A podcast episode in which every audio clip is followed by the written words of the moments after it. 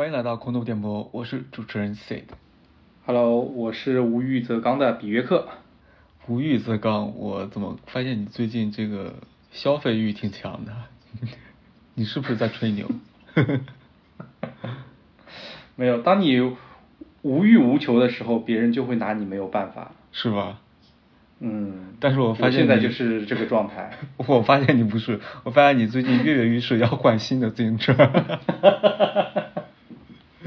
好像每每一期都逃不开自行车这个话题啊。哎，稍稍微不聊自行车了，呃嗯大家都听烦了。嗯那其实夏天快来了，我们这期要聊一聊夏天的欲望。夏天其实对我来说嗯是一个感官全部都打开的一个季节，是一个敞开的季节，啊，气味啊、视觉啊，都是一种全部开放的状态，所以，呃，在这个季节，荷尔蒙的冲撞也比较猛烈吧。我们这期来聊一聊夏天的各种欲望。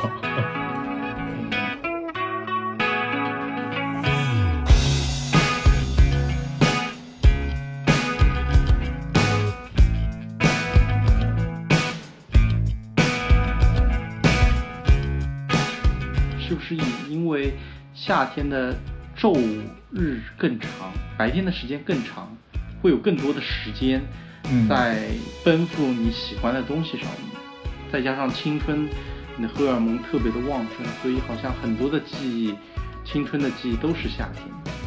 夏天很长的，你就是你可以做很多事，你你就等着天黑。有时候你就会觉得，哇，天怎么还不黑？就这种感觉。嗯，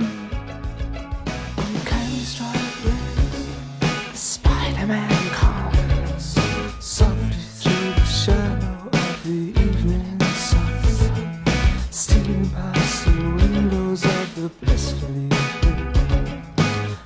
纳博科夫在《说吧记忆》里，他对夏天的景色的有一段描写：夏季的 sumorki，可爱的俄语词，意思是黄昏，天还要过几个小时才会全黑，一切，天空，高高的花朵，静止的水面，将会保留在永恒的黄昏的冥想状态之中，哦，悬想状态之中，悬浮的悬。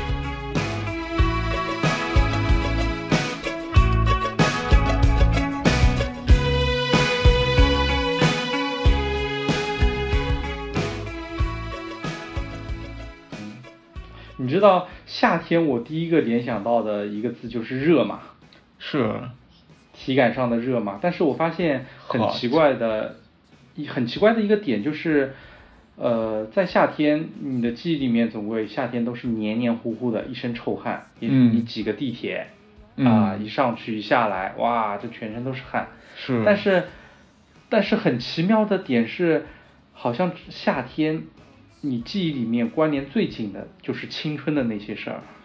对对对，就是那种奔放的、热烈的感觉。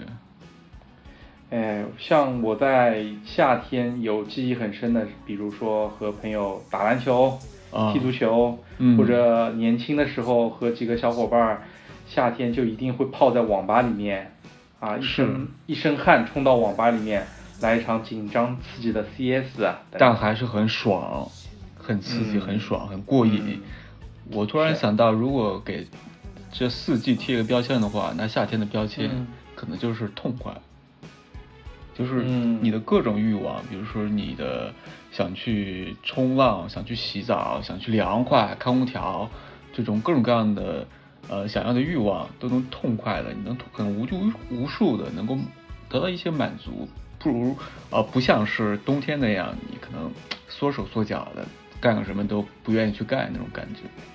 嗯嗯，嗯，哎，你是对夏天是喜欢的还是嗯就没感觉，还是一般？嗯，有个变化啊，在嗯年轻的时候是非常喜欢夏天，嗯，因为夏天有一种冲突感在那边。怎么现在年纪年纪大了是吗？你不是才哦，现在？年纪大了，现在，但跟十二的时候还是差了很多啊。是，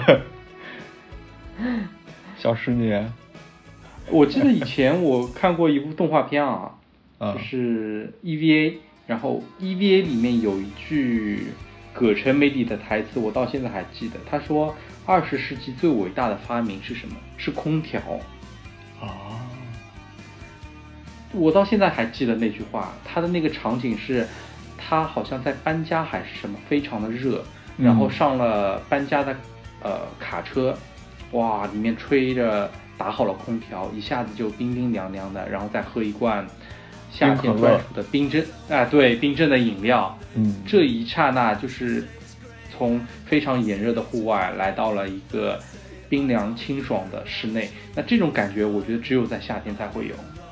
让我想到了开着空调盖被子那种感觉，舒爽啊，主打一个舒爽。对，其实很多文学作品里也有关于夏天的描述，嗯比如说王朔在《动物凶猛》里会说到，嗯夏天在我看来是一个危险的季节，炎热的天气使人群比其他季节暴露的裸露的更多，因此很难掩饰欲望。其实，夏天这种张开的感觉，我觉得不光是我有一，不光是我一个人有这种感觉，其实应该是大部分人都有这种感官的敞开的感觉，王朔就是个老流氓啊是吧？啊，我我有点有文化的老流氓。对对对，我最近刷短视频，刷那个微信呃微信的视频号，不嗯知道为什么就老给我推王朔，就特别奇怪。你你的有没有推？王朔、陈丹青对，这这两有没有个，啊？对对，好奇怪啊，发生了什么事情陈丹青也一直讲一些巨魔言论啊。？C C 语言大师啊，是啊，我记得他讲了一个特别好笑的，就是留着长头发的青年，在他小时候的弄堂里，就上去就打，就没有理由的上去就打，嗯 很搞笑。嗯，有个报道会说，阳光对人体的脑部松果腺体具有很强的影响力，它接受照射受刺激，然后减少黑色素的分泌，从而改善心情。然后加上夏季无论男女啊，肌肤都裸露出来了嘛，然后男性露出了你坚实的臂膀，女性的脸色也更加的绯红啊，包括我们在路上都很喜欢看的小姐姐的大长腿。都能格外的唤起大家的感官，唤起大家的对夏天的一种向往。我觉得这是一个很很美好的一个夏天的独特的体验。但你有没有发现啊？现在现在其实大家很注重防晒，从哦去年开始，是的防晒衣这个品类爆火啊。对我今年在路上居然看见以前在青岛那个什么脸基尼嗯。大妈，嗯我现在在上海的街头也看到了脸基尼，没有那么夸张，可能稍微美观一点，就是只露一个眼睛，嗯。像是那种伊斯对对兰的对。感觉。对，因为现在的防晒衣已经可以做到它所谓的三百六十度无死角防晒，嗯。就是它会有个帽子，然后你拉链拉到底的时候，帽檐加上像口罩一样拉到这个高度以后，就只剩下眼睛露在外面了。对，但是有个很奇怪的点，就是有人上半身全都遮住了，但是大长腿还在外面，白晃晃的大长腿，就增加了一丝神秘的感觉，嗯很分裂的感觉，我还是喜欢看的，嗯，很不错。嗯，嗯也是有一种冲突感在那边。呃，尼采也说过哈，我的心上燃烧着我的夏，我的急迫的、炎热的、沉郁的、太幸福的夏，我的炎夏之心，如何渴望你们的清凉？这些我很好奇，他当时在什么情境下说的这一段？可能是看见了分裂的分裂的着装打扮吧，勾起了他创作的欲望。嗯呃，比如说美国的安德烈·埃希蒙的《夏日中曲》里也会提到呃一段关于夏天的描述，我给大家来来来读一下他写的这段话哈。嗯回忆那年夏天，我不敢相信，在我费尽心思去想如何与欲望之火和意乱情迷共存之时，又能注意到生活中美好的时刻。意大利的夏季，午后一两点，嘈杂蝉鸣，我的房间，他的房间，把全世界隔绝在外的阳台，微风追随花园里的水汽，沿着楼梯往上吹进我的房间。那年夏天，我爱上钓鱼，因为他爱；爱上慢跑，因为他爱；爱上章鱼，也因为他爱，因为他爱吃。爱吃章鱼烧。嗯，嗯，那年夏天，我听鸟唱歌，闻植物的气味，感受雾气在阳光普照的温暖的日子里从脚下升起，而我敏锐的感官总是不由自主地全涌向它。你看这段描述多么嗯，形象哈，就是很有很鲜活，就是那种夏天的感觉。啊，那天呃，就是夏天人与人之间的那种，呃，敞亮的感觉，全都写出来了，特别好。我我对我也能感受到，就是他炙热的那种爱情。对对对，夏天其实特别适合谈一个火热的恋爱。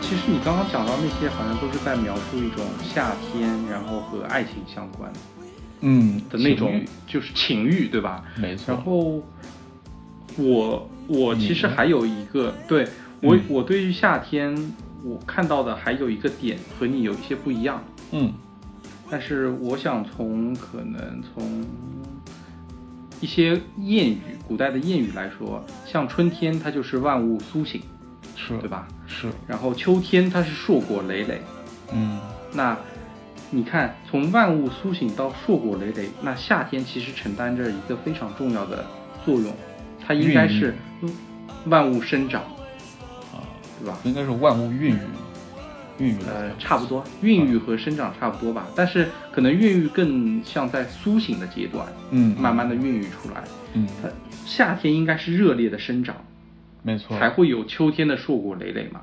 如果从植物生长的过程，它会分为苞蕊、开花、结果。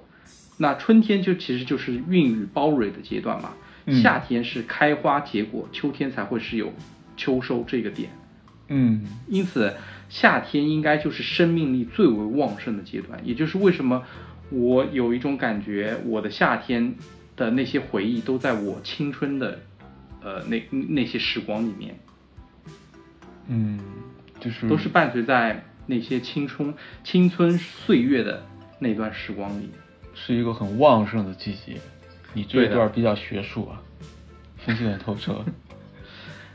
呃，然后我也找了一些文坛巨匠，他们嗯偏爱夏天所呈现出的那种生命力。特别我这边就举一个，我这边就举一个，我们隔壁邻国小日本，就是嗯那个在日本有着日本海明威、日本达芬奇等诸多头衔的三岛由纪夫。哦，他其实写过一本书，叫做《仲夏之死》。仲夏之死，仲夏之死。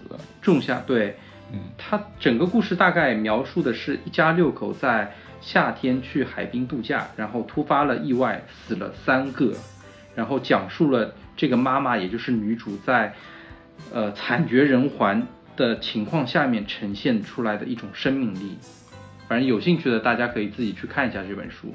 然后其中他有一句话去刻画，呃，这个生命力。他说，生命有时会使人沉睡，有时就会使人觉醒。在那个惨绝人寰的情境下，也许你的生命之火就会熄灭了。嗯你绝望了嘛，对吧？你会觉得生命可能毫无价值，但是好像这本书的结局是，呃，最后这位妈妈如何觉醒，如何绽放她的生命去，去守护剩余的那些孩子。三岛由纪夫果然不出所料，都是写的很极端的故事。不然他怎么会有这么多的头衔呢？是吧？其实，三岛由纪夫好像嗯，作为作家好像还不错，但是他的一些思想好像还挺啊，嗯，嗯偏右翼吧，就挺挺极端的。哦最后不也是剖腹？哦，是吗？他最后剖腹的啊？对，剖腹，然后剖腹让他的朋友给他借错嘛，借错砍了一刀，脑袋没下来，又砍了第二刀才下来。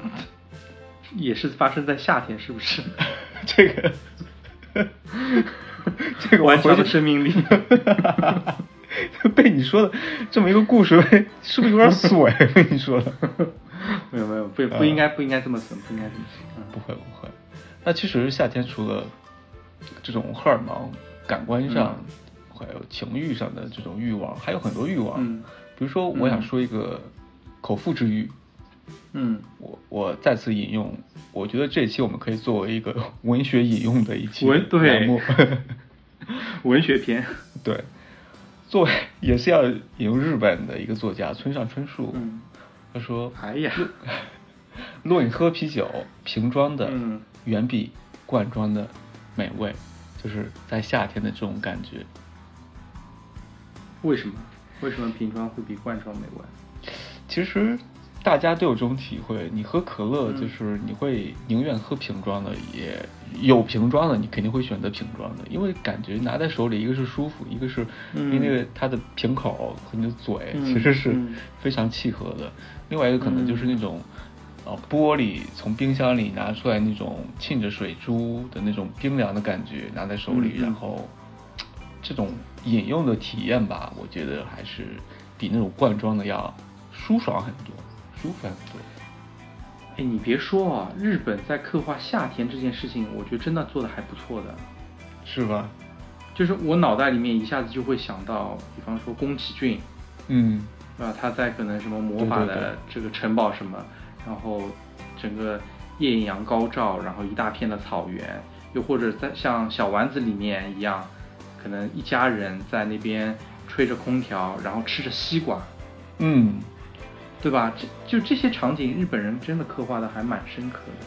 还有前两年在中国上映的那个新海诚的电影，也是夏天发生啊，的故事。现在是，嗯嗯嗯，我忘记那个电影叫什么名字了，反正是一个挺科幻的一个电影，好像。嗯嗯。也是蛮有感觉的。那其实中国的作家也有一些对夏天的描述，关于口腹之欲的。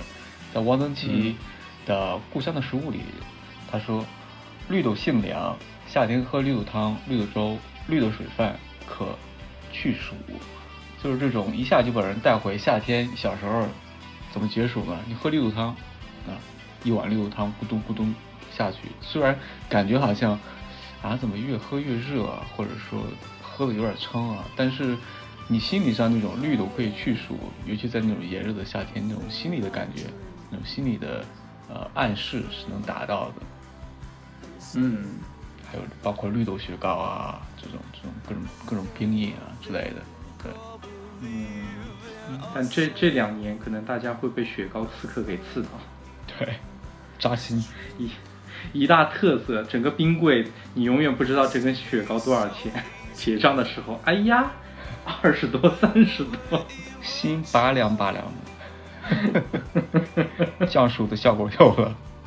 有了有了，呃呃，还有一段儿，然后给给大家念一下吧，就是嗯苏童在夏天的一条街道里会有一段描述，糖果店的冷饮柜已经使用多年，每到夏季它就发出隆隆的欢叫声。一块黑板在冷饮柜上，上面写着冷饮的品品种，比如说绿豆糕、奶油棒冰啊五分钱，冰砖一毛钱，汽水儿不带瓶儿八分。女店员看在夏季一一次一次的怒气冲冲的打开啊冷饮机的盖子，掀掉一块棉垫子，孩子就伸着脑袋去棉垫子下面去够那些整整齐齐的冰饮。他会看见绿豆棒已经寥寥无几，奶油棒冰和冰砖却剩下很多。它们令人艳羡的躲避着炎热，待在冰冷的雾气里。孩子也能理解这种现象，并不是奶油棒冰和冰砖不受欢迎，主要是它们的价格贵了几分钱。嗯就除了这种小孩儿伸头去够冰棒的这种场景，也把价格啊、当时的社会的生活的水平啊也体现了出来。不是因为他们不喜欢奶油棒冰，也只是他们贵了几分钱，这种感觉。嗯，我觉得他描绘的这个场景啊，真的好真实啊。嗯，我有一种我小时候好像也是这种样子的感觉。是，就是买一个基本款的基础款的雪糕，对吧？入门款，对，吃一下，然后稍微贵一点的就就不吃。对吧？我们小时候，对对对嗯对，稍微贵一点的，可能真的要等到爸爸妈妈带着出去的时候说啊，我今天要吃一根这个，平时不怎么吃的。对对。你呢？关于口腹之欲的有没有这种回忆或者体验？那必须是烧烤啊，哦沿街的烧烤啊，把这个给漏了，我靠！对啊，配上配上一瓶大乌苏啊，大乌苏，你喝酒吗？必须要配一瓶绝命大乌苏啊，在最粗糙的环境下流露出真情啊。嗯，不过要的就是当然我就是这种感觉。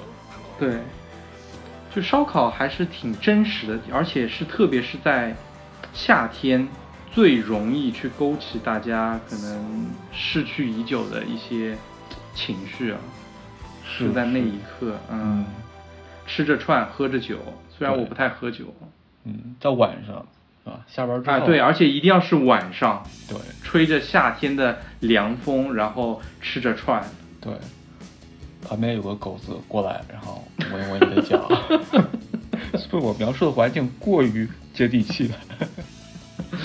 或者是一条舔狗舔着女生。这女生一脚蹬开，你看过那个视频吗？哎，你是那你作为一个青岛人，对吧？淄博烧烤这么火，你在年轻的时候，你们那边是不是到了夏天都是吃烧烤我不是青岛，？Sorry Sorry，、嗯山东山东对、嗯山东。我关于呃烧烤的记忆，其实是在济南的吃烧烤的记忆。嗯，济南它是全省嘛，确实有很多泉，就是主城区里确实有很多泉水形成的那种小溪流。哦，对，但是它是它是在那种市区里的那种水水流。我印象比较深的一次是，我那时候还在上学，也是晚上，就是在路边的那个河边儿，就溪流旁边，然后老板搭的小板凳、小桌子，然后你点几几个串儿，然后坐在那儿喝瓶啤酒，然后旁边是那个水哗啦哗啦的声音，然后还有美女的小姐姐的白晃晃的大长腿在商业街上走来走去，是一种很宜人的这种嗯，吃烧烤的场景。对对对，确实，嗯，我我就问一下，那些小溪流是不是都汇聚到大明湖畔去呢？有可能。夏天吃烧烤，对，这是我一个很好的、很不错的一个回忆，很多年了，在在在济南。还有一次去，呃，淄博的隔壁好像是，嗯好像就是淄博还是嗯地方，那种烧烤确实好吃，量很大，很优惠，真的好吃。北方的烧烤和南方还是不一样的。我只 我只吃过那个那个淄博，但是呃呃省内的省外的我没吃过，比如说北京啊，还有内蒙内蒙那边的，嗯就不知道了。嗯，不过那边确实不错，没有名没有名不副实吧，这么说。嗯嗯嗯，马上到夏天啦，又要去干小龙虾了。小龙虾，嗯、嗯，你干过小龙虾了吧？其实我不爱吃小龙虾，但是我会发现，好多人，特别是女生特别爱吃，哦，哦感觉因为小龙虾没法没法大快朵颐啊，因为它的肉太少。是你还得剥慢慢条斯理的剥开它。嗯我不爱吃，我更爱吃扎实一点的肉。啊，我也是。嗯，你知道小龙虾我怎么吃吗？我一整个，我一整个吃，嗯我不剥壳。它的壳这么硬，对我我嚼的，哇啊，你很硬啊啊！我主要是不愿意剥那个壳，觉得太麻烦了。然后差不多嚼五个左右吧，就差不多，差不多嘴嘴也快吐露皮了。你比小龙虾还要硬啊！我觉得还有一个不得不提的一个欲望，啊，那就是眼睛，我们视觉的欲望。夏天不得不说是一个景色非常美丽的季节。嗯，什么？景啊？什么景啊？就拿就拿我个人体验来说吧，就是那种、呃落日，然后飞鸟，然后清凉的风，就是我嗯一想到夏天的我个人的体验。那再来一段加缪的体验吧，我 给大家读一下啊。来来，嗯嗯，我醒来的时候，发现满天星斗照在我的脸上，田野上的声音一直传，一直传到我的耳畔，夜的味道、土地的气味、海盐的气味，使我的两鬓感到清凉。这沉睡的夏夜的奇妙安静，像潮水一般浸透我的全身。这时，长夜将近，汽笛叫了起来。他宣告，有些人踏上旅途，要去一个从此和我无关痛痒的世界。嗯，就是他把夏天夜晚的这种啊夜的气味、土地的气味、海盐，还有潮湿的感觉、奇妙的安静啊，浸透他的全身。这种这种感觉，我觉得也是描写的很生动，就是把我们这些凡夫俗子想要说的话全都 说完了，你知道吗？哎，大师就是大师啊，对对对吧？就是这种感觉你也会有，但是你你没法形容的像他这么妙。你说不出来，你就是对，嗯、你只能说文学啊，素养嗯，哇，好凉快，这种感觉，咱只能这么说。喝乌苏吧还是？对，嗯，这种这种，你看他的眼睛看见满天的星斗，然后这种视觉的体验也是很棒的。我再说一个美国的，嗯呃，纳博科夫在《说吧记忆》里，他对夏天的景色的有一段描写，夏季的 Sumorki，嗯嗯，他说，可爱的俄语词，意思是黄昏，天还要过几个小时才会全黑，一切，天空，高高的花朵，静止的水面，将会保留在永恒的黄昏的冥想状态之中，哦，悬想状态之中，悬浮的悬，嗯，就描述夏天的黄昏。对，就我觉得他这段把我就是那种体验给完全描述出来的，就是天还要几个小时才黑啊，天空高高的花朵，静止的水面，将会永远的保留在黄昏的悬想的状态之中，那种悬浮的这种永恒的那种、那种感觉，还是一下就就说出来了那种状态。我觉得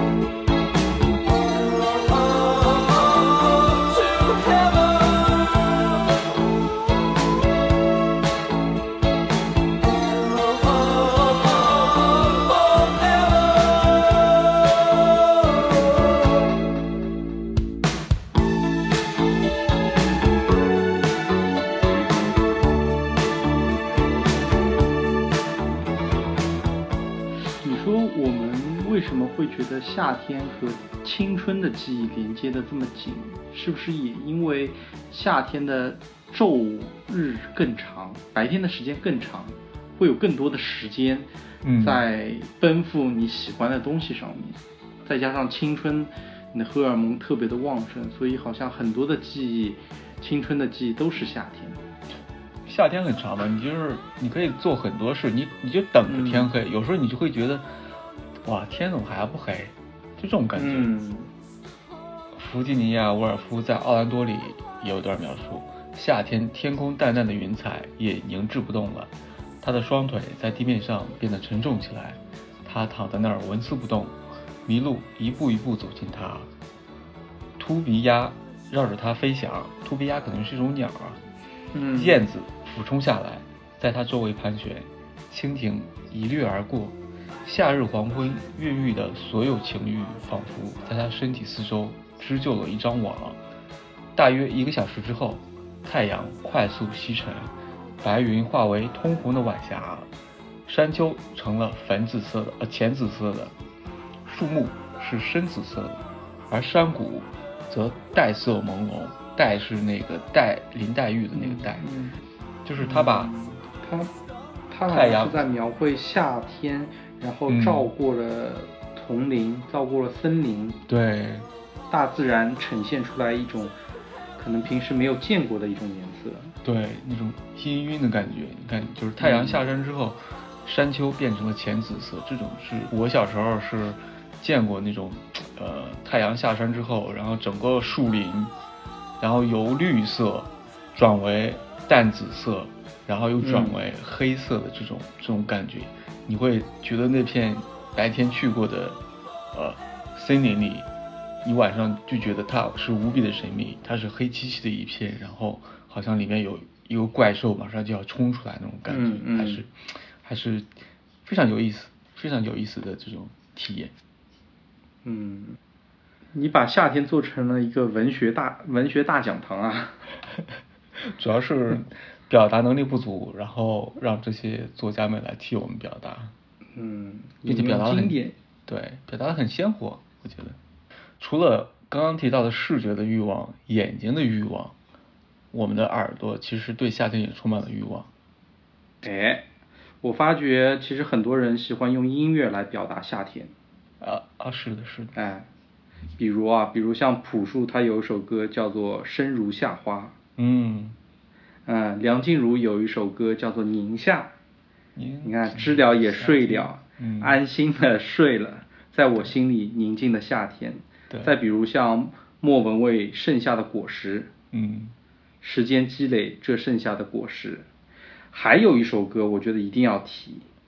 哎，巧了，为什么聊着聊着文学就就一定会聊到日本？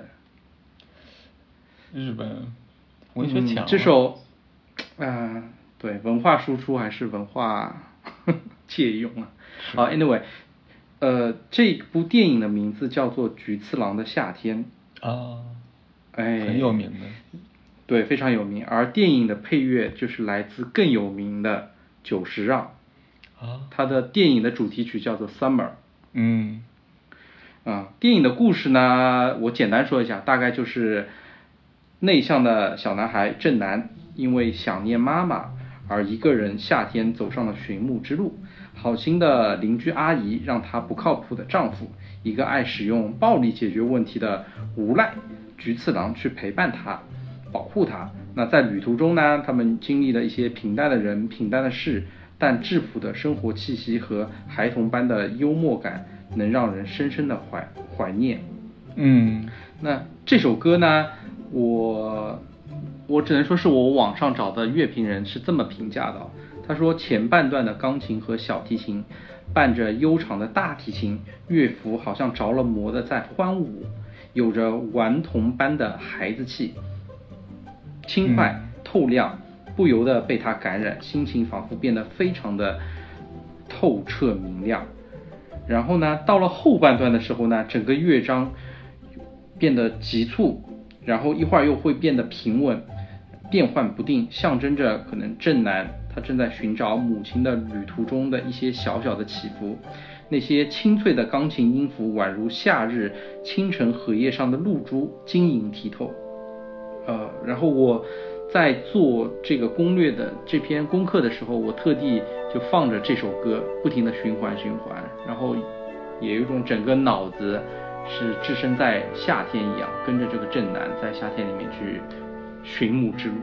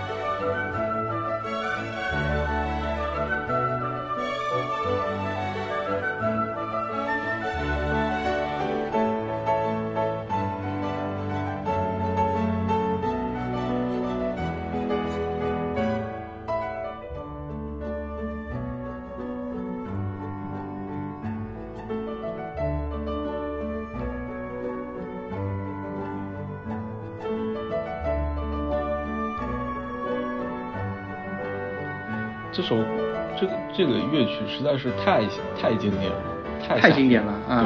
对，对的，我现在脑子感觉夏天就应该是这个样子。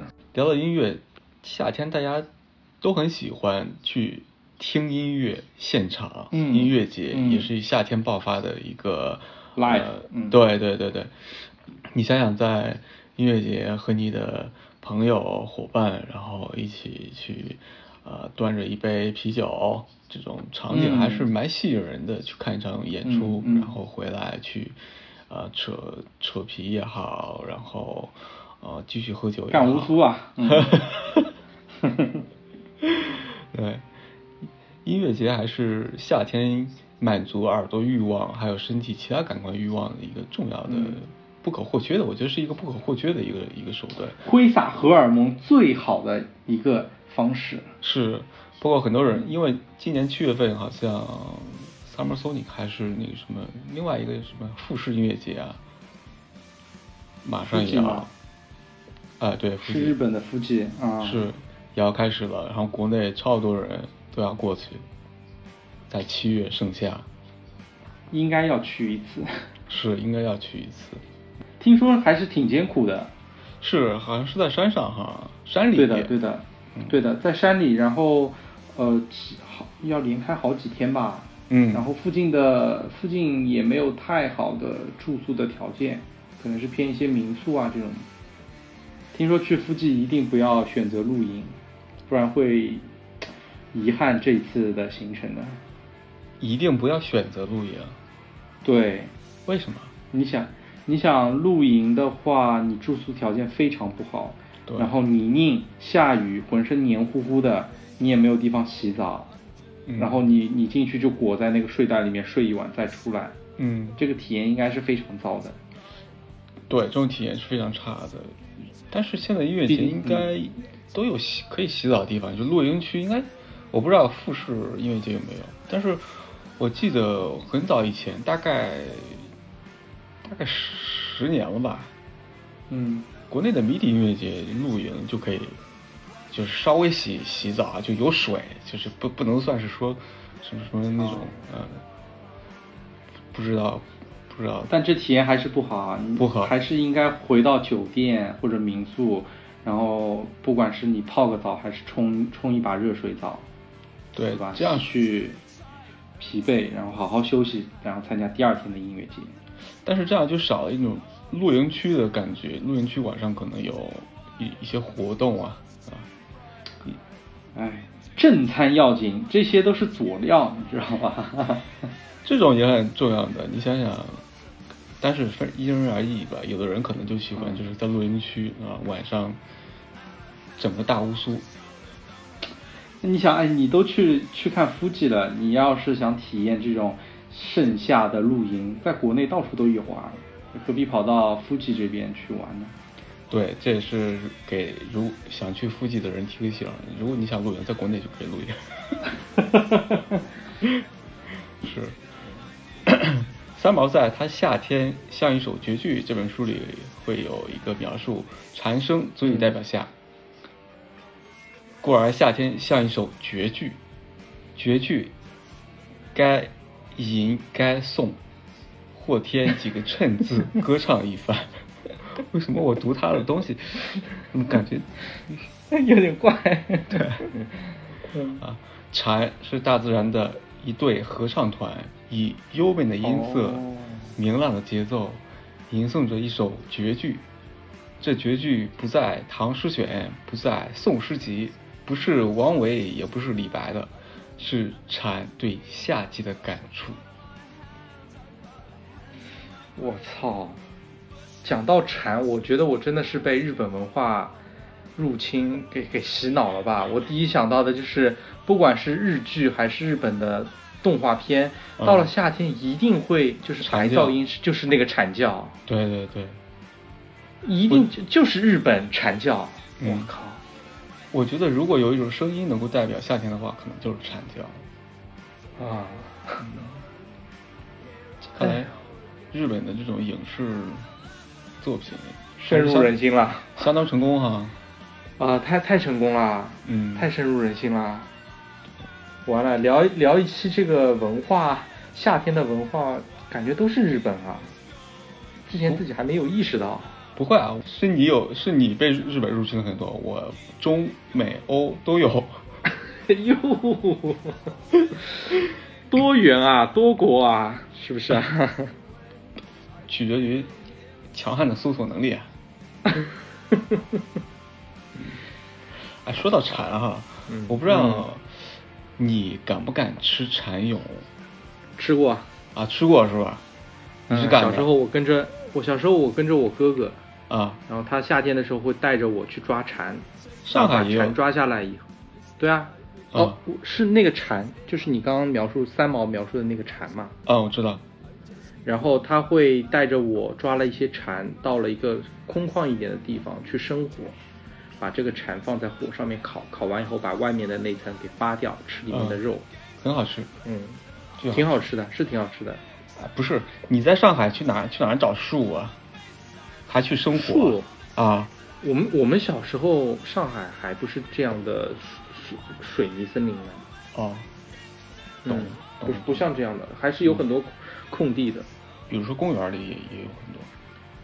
公园公园反正是不能去的，公园你这生活挺危险的，就在家附近会有一会有很多的空地的，长着野草，没有人管的，嗯就大片的空地。嗯，哇，听你这种描述，感觉上海感觉好像换了一个天地似的，这种感觉。呃，这么说就是说上海的城中区的城中区，嗯非常市中心的地方，比如说像外滩、呃豫园或者淮海路，那些全部都是这种石库门的房子嘛，当然不会有太多的空地。但是嗯你再往外走一点，走到中环以外一点的地方，那那时候上海这边都大片大片的空地呢。懂懂，嗯，嗯，那时候还是挺爽的。对，对于小朋友来说很爽。啊，好爽啊！嗯，我我我小时候既吃过蝉，也吃过蚕蛹，就是小时候一个最大的呃小孩子的一个活动，就是去嗯。抓蝉，还有去抓蝉蛹，在晚上。在晚上抓啊，嗯，因为在傍晚的时候吧，因为蝉蛹它会在傍晚的时候破土而出，哦，就是你会看见地上有一个小小的，可能有一个针孔大的一个，嗯。一个一个孔吧，然后你的手一戳，然后这个孔就会坍塌碎掉，可能会呈现一个，比如说一毛钱这么这么大直径的一个孔洞，然后你就会把手指头手指头伸进去，把把你的食指伸进去，然后里面的蚕蛹，它就会用它的那个脚勾住你的手，然后你的手嗯，往外一拔，然后它就它就抓住你的手就出来了，然后就就获得一个蚕蛹。哦，听上去觉得有点恶心。是吧？嗯，哦，这让我联想到夏天的时候，我会和我哥哥他们一起去抓蟋蟀。抓蟋蟀。对，上海有一种文化是斗蟋蟀，哦。斗蛐，或者北方叫斗蛐蛐儿。嗯那个时候有一些大人，他在床底或者沙发下面堆满了一个一个的罐头，那个罐头里面都是蟋蟀。懂然后到了夏天的时候，他就会带着自己几个觉得战斗力非常强的蟋蟀，就会到弄堂里面去跟其他人的蟋蟀去斗，去打。有有有钱吧？呃，必须要来钱的。啊，这才得劲儿了，对啊，然后决出一个本弄堂的蟋蟀之王。一下就让我想到陈丹青说的那个场景，小时候看见长头发的不由分说上去就打。呃，可能也是有这个道理的，是有这个道理的。哇，让你的蟋蟀在打呀，能打。我其实，在我们楼栋里啊，我有时候在电梯里会看见一个大哥，也是提溜着一个蟋蟀的罐头，里面有蟋蟀。嗯，现现在，现在吗？嗯，现在、哦现在玩这个的人很少了。是很少。我我见了之后也是很觉得很神奇，心想啊，怎么会？二零二三年，他他年纪也不是很大，你知道吗？啊，感觉也就三四十岁吧。心想这么嗯这么早退休了，牛逼，嗯，也许以后这东西会变成一个非遗了。有可能。一下让我想到，你看过《末代皇帝》吗？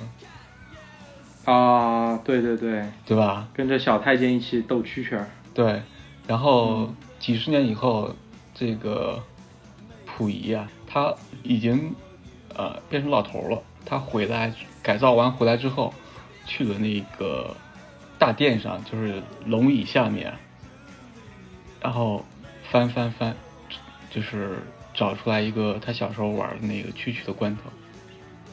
哎，哦，还翻得到。嗯摸了一下还在，然后拿出来嗯，还是小时候的味道。当然这是电影里的场景啊。嗯，不然保安老早就把他抓起来了。是。嗯，哎呦，聊到蝉真的是声音啊，夏天对声音的这种蝉叫声，还是聊了很多。嗯，声音还有味道，焦焦的味道。油炸的味道。好呀，那聊完了这个是耳朵上的欲望，还有啥欲望呢？肌肤啊，水，肌肤啊，啊、哦，对水的渴望，这个这个少不了吧？少不了，少不了。啊。没有一个小孩子能拒绝玩水。对，嗯。周作人在苦雨里就说到你说的这个小孩子玩水，嗯，他们喜欢水，却极不容易得到。看见院子里下了雨，院子里成了河，便成群结队的去趟河去，赤着脚伸到水里，实在是有点冷，但他们不怕，下到水里还不肯上来。大人见小孩玩玩的有趣，也一个两个加入，但是成绩却不佳，玩的却不好。那一天滑倒了两三个人，其中两个是大人，其一是我的兄弟，其一是川岛君。好家伙，日本人又来了。哎呀，我兄弟啊，周树人，周作人，对，那就是鲁迅了。周作人是鲁迅是吧？周树人是鲁迅啊，周作人是他哥啊。原来是鲁迅滑倒是吗？对啊，他你大爷滑倒了。牛逼！你看水，大对大人小孩都有吸引力。嗯，我有时候是的，是的。我前些年夏天还去上海游泳馆去游泳，哇，真爽，真的是哟，有意思，真的是有意思。跳到水里，然后把头伸在水底下，然后看见前面的小姐姐的白晃晃的大腿。开玩笑，不会这样子。就是你会看到很多呃身材很好的嗯哥们儿，还有嗯呃小姐姐那种视觉的享受的感觉，还有加上水的这种畅快玩水的感觉，还是无可替代的。夏天，哎，你近视你怎么看得见啊？嗯、我有一个近视的泳镜，哦，对，然后嗯。在配这个近视泳镜之前，我是戴着隐形眼镜，然后戴上泳镜，发现这个泳镜啊，隔水不太行，眼睛进水了。嗯，进水了之后看不清了，看不清，体验直接打对折。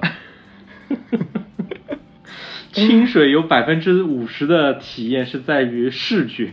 还有一次，我我记得前些年去东海音乐节，也是夏天去的，然后整个音乐节其实就在海边，然后音乐节散场的时候会有一些 DJ 在海边放一些音乐，然后就在其实就在海水里跳那种那种感觉也是蛮爽的，哦浸在水里的感觉。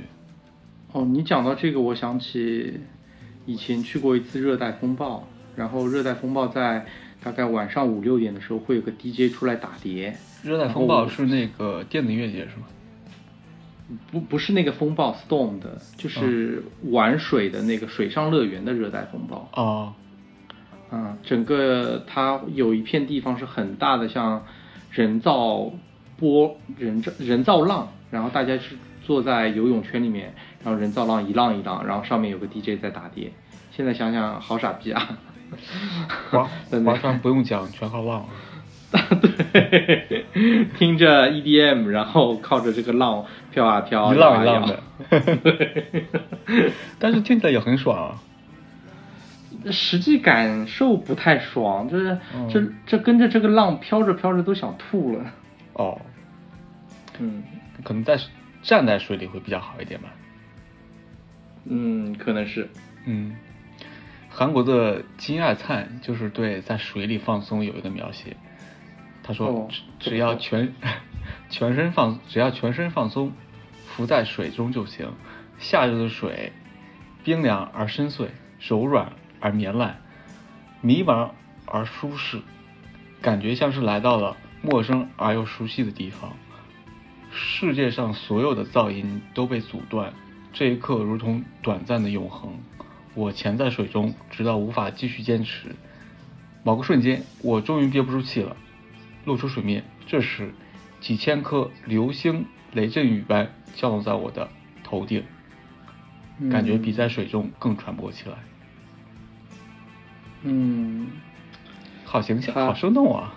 对对对，夏天一定会下雷阵雨，嗯一阵一阵的。嗯，并且他说，把世界上所有的噪音都被阻断，就是你把水埋在你把头埋在水里的那一刻，你会觉得安静了，只有水的那种嗯嗡嗯这种嗯这种声音。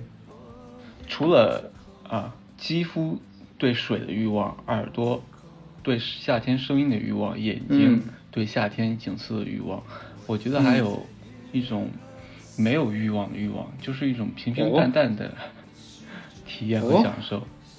夏天这么炙热，还会有平淡的欲望啊？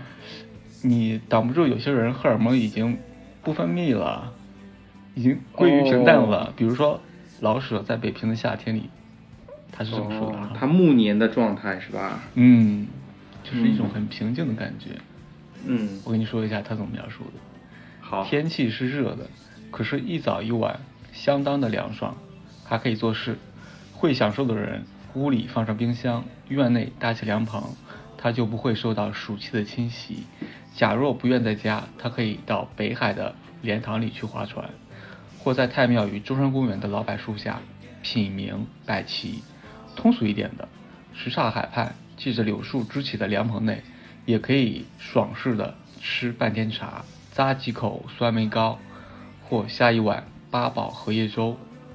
愿意洒脱一点的，可以拿上钓竿，到积水滩或高亮桥的西边，在河边的古柳树下，做半日的垂钓。嗯，平平淡淡的，对，钓鱼佬的日常。嗯，但都是一些夏天的特色。哎呀，对就八宝荷叶粥、酸梅糕，是，就没有那种很激情，但是也能让人觉得啊，这个夏天过得很舒服、很平淡，但是很对很享受。夏天可以这么过。没错，嗯，淡一点。但你讲的淡淡的，我有另外一个观点啊，啊就夏天除了像老舍先生这样的平淡欲望，还有一种胜负欲，这就不平淡了呀，一点都不平淡。我观察到一个现象，对我观察到一个现象，我觉得很有趣。嗯很多的体育赛事，特别到了决赛，都在夏天。哦，比如说奥运会，是当然它有冬季奥运会啊，但是如果非那些冰雪项目的，它统称叫夏季奥运会。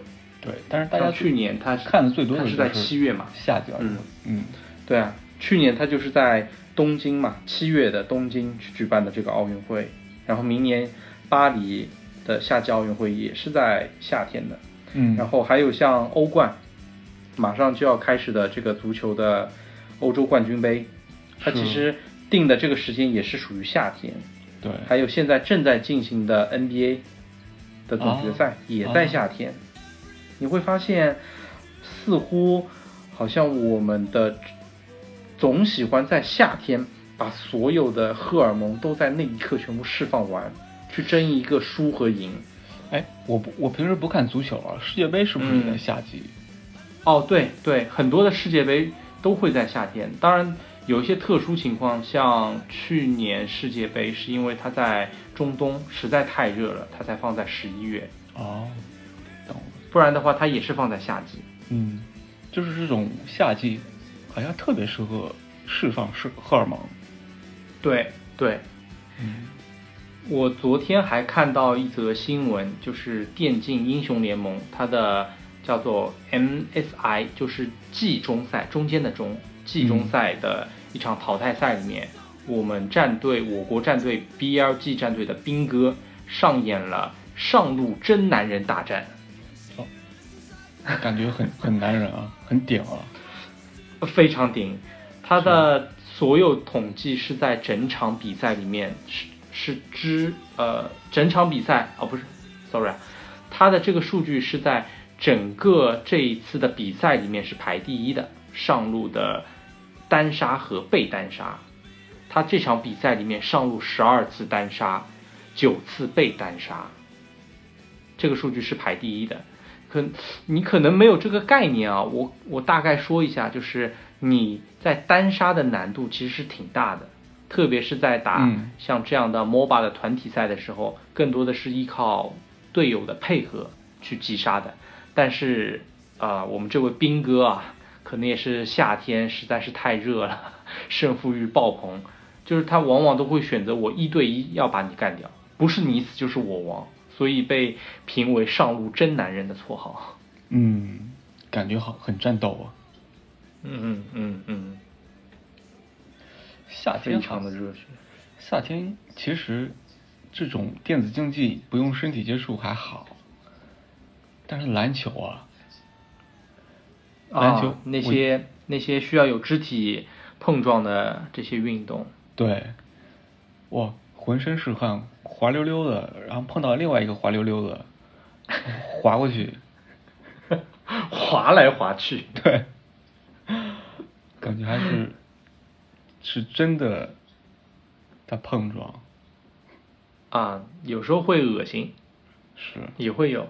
夏天我踢球，有时候踢球的时候防守，然后那个队员出了好多的汗啊，我用手去顶他的手，哎呀，一手的一手的汗啊，赶紧甩两下，甩两下。跟泥鳅一样。对，好了，那林林总总聊了这么多夏天啊，不管是夏天炙热的欲望，还是夏天无感的欲望，甚至平淡和疏影的欲望，反正，啊，夏天就是这么一个欲望生长，对，之好好释放的一个季节吧。嗯那好了，那本期我们就聊到这里，也嗯听，希望大家夏天过一个有点欲望的啊、痛快的夏天。好好释放欲望的夏天吧。